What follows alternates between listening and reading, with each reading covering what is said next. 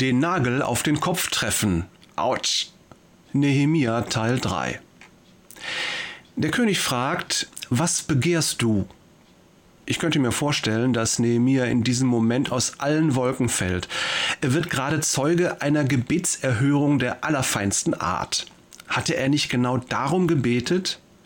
Gib mir Gnade vor diesem Mann, hatte er Gott gebeten. Und genau diese erbetene Gnade darf er jetzt erleben. Unvermittelt, wie aus heiterem Himmel und mit voller Wucht. Ein Weltmensch würde sagen, seine kühnsten Träume werden wahr. Als Christ sagen wir, der Herr verfolgt seinen Plan und Nehemia darf als Werkzeug dabei sein. Wir haben so wenig Macht und Kontrolle über unser Leben. Es ist immer wieder erschütternd, wenn wir uns das einmal mehr bewusst machen und intensiv darüber nachdenken. Was haben wir denn wirklich in unserer Hand? Was befindet sich tatsächlich in unserer Kontrolle? Wir sind in seiner Hand. Gott lenkt die Geschichte und die Geschicke. Stell dir einen kleinen Jungen vor, der seinem Vater dabei helfen darf, ein Baumhaus zu bauen. Voller Eifer sieht er zu, wie der Vater Holz zusammenträgt, die Nägel und die Leiter bereitlegt und die notwendigen Werkzeuge ordnet.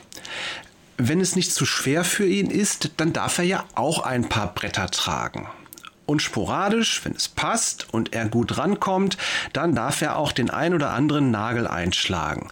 Voller Freude hämmert er mit der vollen Kraft seiner jungen Jahre auf den Nagelkopf und sieht nicht, dass der Vater hinter ihm steht und ihm lächelnd zusieht.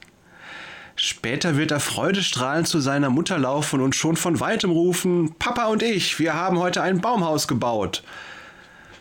Das kleine Kind das sind wir. Wir sind die Kinder und Werkzeuge Gottes, die er gerne in seine großen Pläne einbezieht. Wir dürfen die Nägel einschlagen, die er bereitgelegt hat, um seinen Plan zu verwirklichen. Nehemia darf gerade erleben, und wir mit ihm, dass der Vater ihm den Hammer in die Hand drückt. Es passt, hier ist der Hammer, mein Kind, schlag den Nagel ein.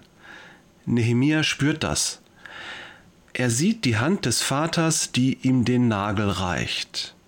Nehemia ist sich in diesem Moment der Präsenz und des Wirkens Gottes vollkommen bewusst. Denkt dran, wir sind immer noch in Vers 4 des zweiten Kapitels des Buches Nehemia, genauer gesagt in der ersten Hälfte dieses Verses. Der König hat gerade gefragt, was begehrst du? Jetzt kommt die zweite Hälfte der Ball liegt bei Nehemia. Und wir sind noch einmal bei der Frage, mit der wir gestern geendet haben, was tun, was sagen, was genau soll ich jetzt antworten?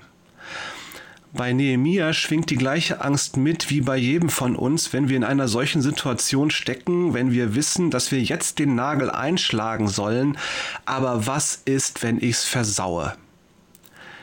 Nehemia handelt weise. Er weiß den Vater lächelnd hinter sich. Er weiß, ich bin nicht allein. Und er weiß, der Herr hat diese Tür geöffnet, er reicht mir den Nagel und dieses Brett und diesen Hammer und er wird mir auch sagen, wie ich ihn am besten einschlage. Mit anderen Worten, nicht ich, sondern du entscheidest, Herr. Bevor Nehemia antwortet, betet er. Da betete ich zum Gott des Himmels. Nehemia 2, Vers 4b. Und erst nach diesem Gebet, das ein Gebetsseufzer gewesen sein wird, keine großen Worte, eher ein Stoßgebet aus dem Herzen, da beginnt er zu sprechen. Wir dürfen davon ausgehen, dass der Herr ihm in den Mund legte, was er sagen soll. Es gibt viele Verse im Alten und im Neuen Testament, die uns diese Vermutung nahelegen. Jesus selbst sagt es auch.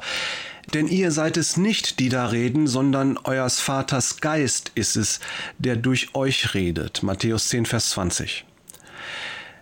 Es ist dieser eine Vers, dieses kleine Gebet Nehemias an dieser ungewöhnlichen Stelle, die mich dazu inspiriert hat, über ihn zu schreiben. Doch für heute wieder genug. Morgen geht's weiter. Schönen Gruß von Jörg, der sich über jeden Nagel freut, Peters und Thorsten, der Hammer Gottes, war da.